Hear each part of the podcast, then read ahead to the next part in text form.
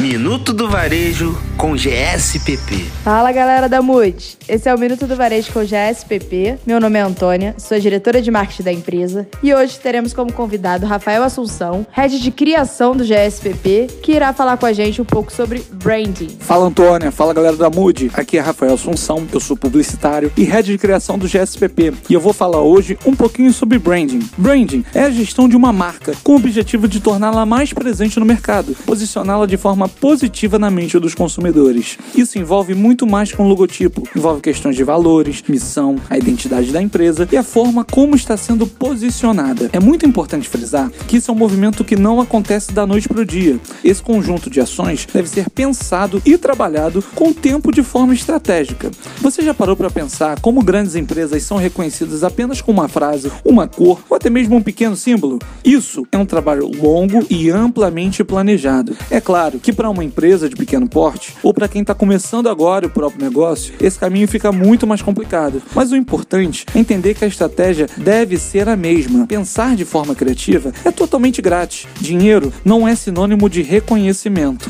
Você já parou para refletir como você quer que os consumidores do seu negócio enxerguem a sua marca? Já parou para pensar se você se posiciona da forma correta?